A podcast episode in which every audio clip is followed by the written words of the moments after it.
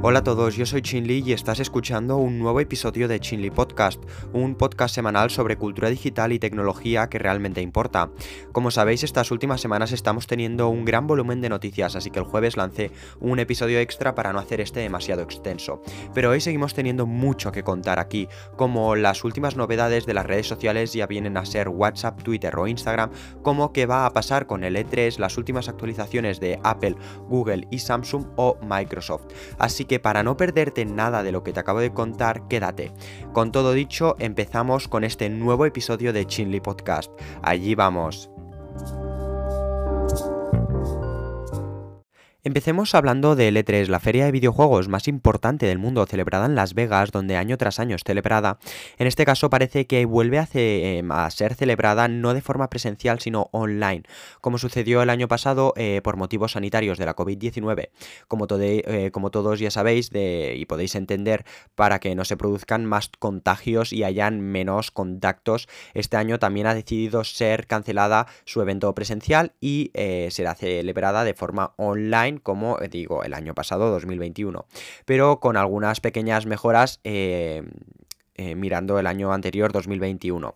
El E3, si todo sigue por buen camino, ¿vale? Volverá en 2023 con su evento de forma presencial, como se ha hecho toda la vida, con un escaparate eh, revitalizado que celebrará los nuevos y emocionantes videojuegos y las innovaciones de la industria. Se espera que el E3 2023 sea un evento tanto en línea como en persona, cosa que se agradece para aquellas personas que no puedan asistir y que puedan disfrutar de todo su evento y todas, bueno, de todos los eventos y de la feria como tal desde su propia casa de forma en línea. Así que aunque no se ha celebrado presencialmente como, em, como el año pasado, haré lo mismo que hice, como digo, el año pasado, ¿vale? Eh, en este canal, donde os iré informando en episodios eh, como estos, ¿vale? De todas las novedades, presentaciones y lanzamientos que nos deparará esta edición 2022 de L3 en junio, ¿vale? Así que estaréis súper actualizados sobre todo, bueno, lo más importante que es presentado en el E3, ¿vale? Desde consolas, desde servicios de suscripción hasta los últimos videojuegos que yo creo que son más interesantes a comentar, ¿vale? Porque hay cientos de videojuegos y seleccionaré los que me parezcan más adecuados.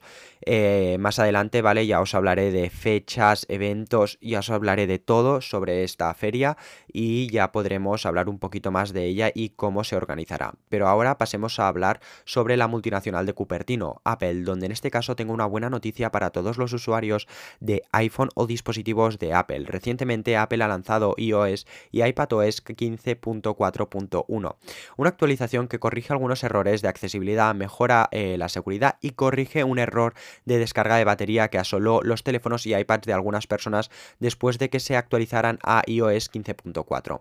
La verdad que hay bastante gente que dice que no ha notado ninguna disminución de la batería del iPhone o iPad con esta actualización, ¿vale? La 15 15.4, la nueva es la 15.41 para que os ubiquéis. Y mm, yo realmente sí. No sé si también es tu caso, pero yo la verdad que en iOS 15.4, la versión anterior, trae la actualización realmente útil de poder usar Face ID mientras usas una mascarilla, ¿vale? Poder desbloquear tu teléfono móvil mientras tienes una máscara encima. Y a mí me fascinaba, pero la pena es que la gente no quisiera actualizar por, medio, eh, por miedo de tener problemas con la batería. Yo fui una de esas personas que cuando Apple lanzó esta actualización me lancé a la piscina y me instalé esta versión directamente porque me llamó mucho la atención la función de desbloquear el iPhone sin mascarilla, eh, perdón, con mascarilla, pero poder desbloquearlo con ella puesta. Después de una semana noté como la batería del iPhone acababa, mm, se acababa mucho, mucho más rápido y disminuida eh, antes de lo que disminuida antes. Yo pensaba que...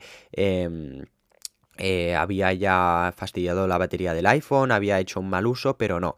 Por fin Apple, después de dos semanas yo buscando alguna solución, Apple apareció y nos confirmó lo que realmente estaba pasando. Aunque tu batería ha estado bien todo el tiempo, puede que valga la pena actualizarla razonablemente eh, pronto, esta actualización de iOS. Apple dice que iOS 15.4.1 y macOS Monterrey 12.3.1, que también fue lanzado hace, bueno, esta semana, contienen correcciones de seguridad para problemas que Apple dice que podrían haberse explotado en la naturaleza. Desafortunadamente, este tipo de advertencia se ha vuelto bastante rutinaria en los boletines de seguridad de Apple, aunque eh, posponer indefinidamente las actualizaciones nunca ha sido una gran idea. Parece que es más importante que nunca asegurarse de que tu dispositivo esté ejecutando la última versión del sistema operativo de Apple en este caso, porque eh, contra más reciente sea la versión, menos fallos tendrá. Así que si no quieres experimentar cómo tu batería se descarga más rápido, como a mí me ha pasado, lo que haría es actualizar el iPhone o el iPad lo más pronto posible para eh, evitar este tipo de problemas. Ahora dejemos atrás a las actualizaciones de Apple en iOS y centrémonos en algo más, mm, bastante más serio. En este caso sobre Facebook, porque si no lo sabías, una de las principales responsabilidades de las empresas tecnológicas es monitorear el contenido en sus plataformas de materiales de abuso eh, sexual infantil, ¿vale? denominado en Estados Unidos CSAM, ¿vale? Eh, no sé si has escuchado recientemente hablar de estas iniciales, pero eh, normalmente ahora se están hablando mucho del CSAM en Estados Unidos y sobre todo en el mundo de la tecnología. Si se encuentra alguno, están legalmente obligadas a denunciarlo al Centro Nacional de, para Niños Desaparecidos y Explotados, NCMEC, también denominado por estas iniciales. Muchas empresas cuentan con moderadores de contenido que revisan el contenido marcado como potencialmente eh, abuso sexual infantil y determinan si el contenido debe de ser reportado, como digo, al Centro Nacional para Niños Desaparecidos y Explotados. Sin embargo, Facebook tiene una política que podría seguir eh, que no está eh, denunciando el contenido de abuso sexual infantil, según un nuevo informe de The New York Times. Un documento de formación de Facebook dirige a los moderadores de contenido a errar el eh, de lado de un adulto cuando no conocen la edad de alguien en una foto o vídeo que se sospecha que es de contenido sexual infantil, según un informe. Cosa que debería de ser revisada antes de descartarla, yo creo. La política se hizo para los moderadores de contenido de Facebook que trabajan en Accenture ¿vale? Y... Em, la verdad que no sé si Facebook se está eh, metiendo en otro problema, ya que Facebook año tras año tiene un otro problema. Sí que sé que es una empresa muy grande, una multinacional yo creo que la más grande del mundo en este ámbito de las redes sociales. Y em, la verdad que si esta noticia ha salido a la luz, yo creo que todo esto será cierto y a Meta le podría caer una, bueno, un, una sentencia bien grande para no proteger a todos esos menores. Si algo así se cuestiona hoy en día significa yo creo que no está haciendo lo correcto y creo que si Meta no rectifica esto podría llegar a más y... Em, los eh, bueno podrían llegar a juicio y después eh, se podrían meter en temas legales y que el Estados Unidos revisara todo lo que está haciendo en este momento con el contenido de abuso infantil y que descarta y que no Facebook. Y revisar también su algoritmo porque la verdad no está funcionando muy bien últimamente. Y yo creo que debe de ser revisado para evitar que ningún niño sufra de eh, este tipo de abusos que son como digo son muy peligrosos hoy en día y creo que si Facebook como primera eh, empresa de redes sociales no, no, actúa delante de esto, creo que va por el camino equivocado. Pero bueno, seguimos con noticias de redes sociales, en este caso de Twitter, y la noticia sigue más o menos la misma línea que la anterior, ya que un usuario de Twitter del Reino Unido llamado Joseph Kelly eh, ha sido condenado a 150 horas de servicio comunitario por publicar un tweet gravemente ofensivo sobre el capitán Sir Tom Moore, un oficial eh, del ejército británico que recaudó dinero para el NHS durante la pandemia. More se convirtió en una figura nacional en el Reino Unido. Más tarde fue nombrado caballero por la reina. Al día siguiente de su muerte, Kelly, de 36 años, tuiteó: El único buen soldado británico es un hecho: quemar a Old Fela Bourne. Eh, Kelly fue declarada culpable en febrero del año pasado y se enfrentó a una posible pena de cárcel. Su caso llamado, eh, su caso, perdón, llamó la atención sobre una legislación del Reino Unido, a menudo criticada, que permite procesar a los usuarios de las redes sociales por enviar mensajes gravemente ofensivos. Según informó The National, Kelly fue eh, sentenciada el miércoles. Su defensa eh, argumentó que Kelly tenía pocos seguidores en Twitter en su momento y que había estado bebiendo antes de escribir la publicación y eliminó el tweet solo 20 minutos después de enviarlo. Después de largos juicios y discusiones, esta mujer, eh, perdón, sí, esta mujer ha em, obligada a hacer 150 horas de trabajo comunitario para el Reino Unido es lo que ha acabado eh, como resultado de, como digo, estos juicios y este gran problema. Muy pocos días vemos noticias de este, de este estilo y de, este, de esta línea, así que me parecía interesante mencionarla. Además de que podéis, eh, podáis ver que lo que haces en Internet, por mucho que creas que lo has eliminado, siempre se va a quedar ahí. Y este es un claro ejemplo, el cual ha acabado con un gran castigo de 150 horas comunitarias las cuales no son pocas. Continuemos hablando de Twitter, porque en este caso, eh, donde está probando una nueva función que hace poco implementó Instagram de que dos personas pudieran ser eh, autoras o publicadoras de una fotografía o vídeo, donde dos personas arriba del post aparecerían como propietarias de este mismo, como si se tratara de una publicación conjunta la cual aparece en la cuenta de las dos personas. Después de que Instagram hiciera esto hace relativamente poco, Twitter ha decidido hacer lo mismo e implementarlo en los tweets, así que si eres un creador en Twitter ahora podrás tener tweets creados y publicados por dos usuarios, como si ese mismo tweet lo hubiera publicado y hecho las dos personas diferentes. La verdad que esta nueva forma de compartir las cosas me parece muy divertida y en Instagram ya se, ya se me ha hecho muy interesante ver posts publicados por dos cuentas, ¿no? Compartidos, así que a ver si realmente es útil y hace su función esto que ha decidido copiar Twitter de Instagram. Hoy muchas de las noticias tienen que ver con las redes sociales, como podéis ver, y como no, hoy no me, eh, no me iba a dejar atrás a Instagram, porque ahora nos ofrece a los usuarios una serie de nuevas opciones al enviar mensajes directos en su plataforma. La más útil es una nueva opción para responder rápidamente a un DM direct, eh, bueno, directamente desde tu feed sin tener que entrar en tu bandeja de entrada y perderte, eh, perder tu lugar de donde estabas en el feed, cosa que WhatsApp también tiene y ahora se ha implementado en Instagram. También hay nuevas opciones para compartir, así como la posibilidad de enviar vistas previas de canciones y realizar encuestas en chats grupales, funciones que no serán grandes cambios, pero son interesantes sobre todo para poder hacer, como digo, a mí la que más me ha fascinado, una de las más fascinantes, ¿vale? Aparte la de los mensajes directos, es de las encuestas eh, de los chats grupales con demás gente, una función nunca vista y que acaba de llegar en este caso a Instagram. No me quiero entretener mucho más con estas funciones porque a lo largo de las semanas ya veréis realmente lo que es y son muy intuitivas, ¿vale? Son unas pequeñas mejores, eh, mejoras que Instagram ha decidido integrar en su plataforma. Por último, eh, hacer un pequeño comentario sobre WhatsApp porque la compañía de mensajería eh, anunció el miércoles que también implementará algunas mejoras en los mensajes de voz en las próximas semanas, incluida la capacidad de escuchar un mensaje mientras se leen otros chats y reproducir mensajes a velocidad de 1 5 o 2 veces em, de rapidez. Esto seguramente ya lo sabíais por hace tiempo, pero eh, se ha incorporado en más dispositivos. La experiencia de grabar mensajes también está mejorando. WhatsApp ahora te permitirá también eh, pausar y reanudar tu grabación para que no tengas que dejar grandes huecos de silencio si estás pensando en qué decir o eh, a continuación o volver a hacer una grabación si necesitas tener un breve conversación en la vida real. También podrás escuchar un mensaje antes de enviarlo para asegurarte de que no te cortaron accidentalmente ni incluir algo que no quieras. Prosigamos con el episodio porque ahora os voy a hablar sobre una noticia que me ha sorprendido porque Samsung está cumpliendo su promesa desde el CES 2022 de llevar NFT a sus televisores, anunciando una asociación con el sitio de subastas de NFT Nifty Gateway.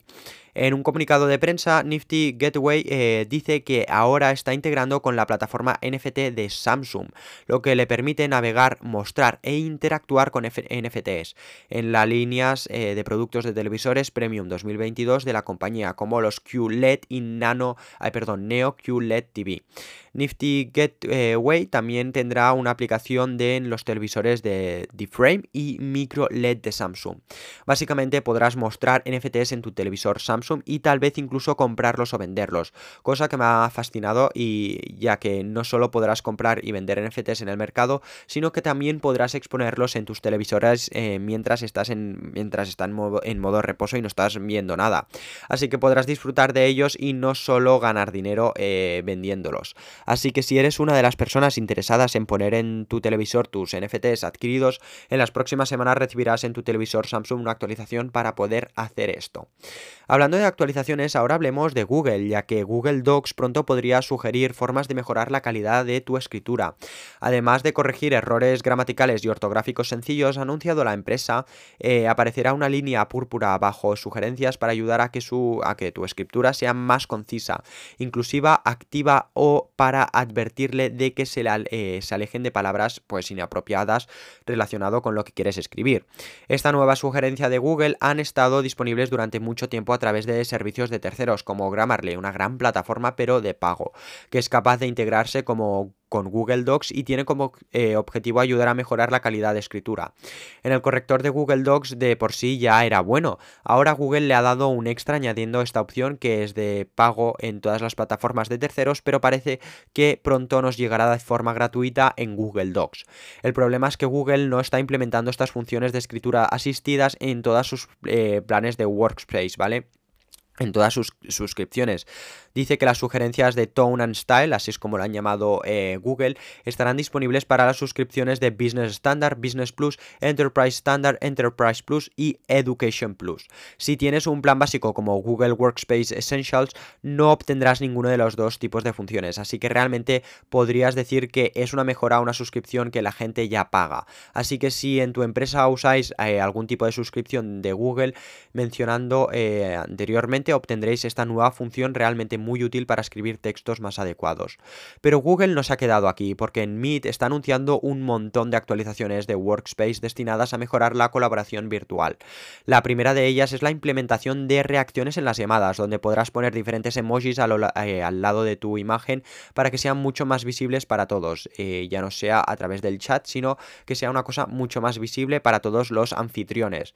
Además de que podrás minimizar las pestañas de una llamada, ¿vale? Si tienes una pestaña de Google Chrome abierta con la llamada, eh, hay la opción de, minimizar la pestaña, ¿vale? Que se guarde abajo y tendrás la opción de quedarte con la imagen en directo de todos los anfitriones en un pequeño recuadro de, tu pantalla mientras abres otra aplicación para ver lo que están haciendo las otras personas.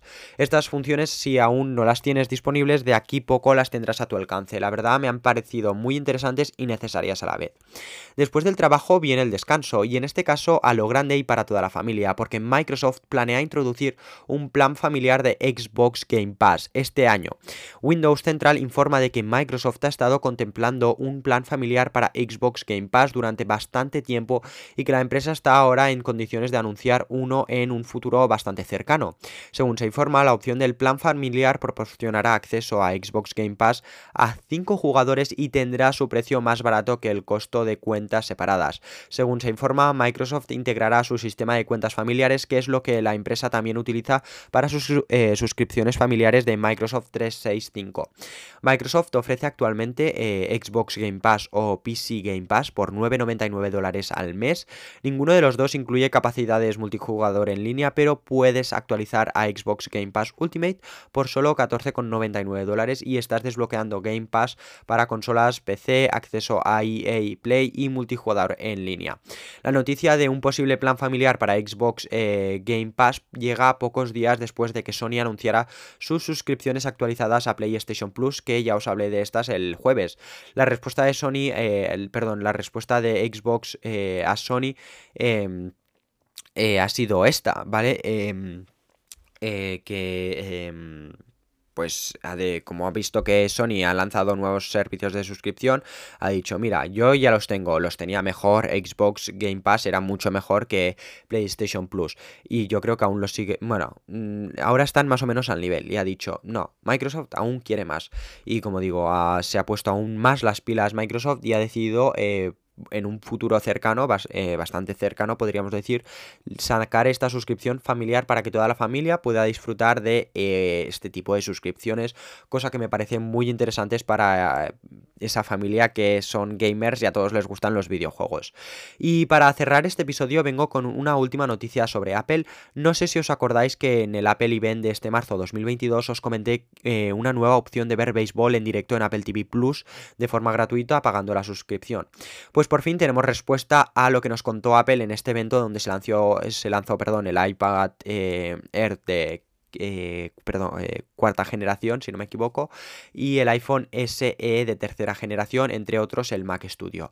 Pues en este mismo evento, Apple anunció que podríamos ver en Apple TV Plus béisbol en directo. Y ahora ha dicho que en una fecha de inicio, el 8 de abril, para el béisbol del viernes por la noche, junto con un calendario de streaming para la, prima, sí, para la primera mitad de la temporada.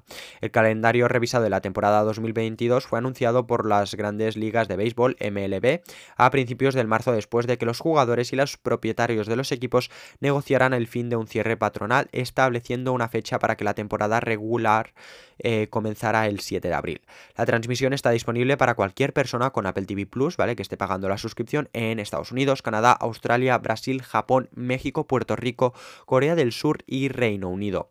En Estados Unidos y Canadá, además, eso también incluye acceso a una transmisión en vivo 24/7 con eh, repeticiones, aspectos destacados y otros eh, programación.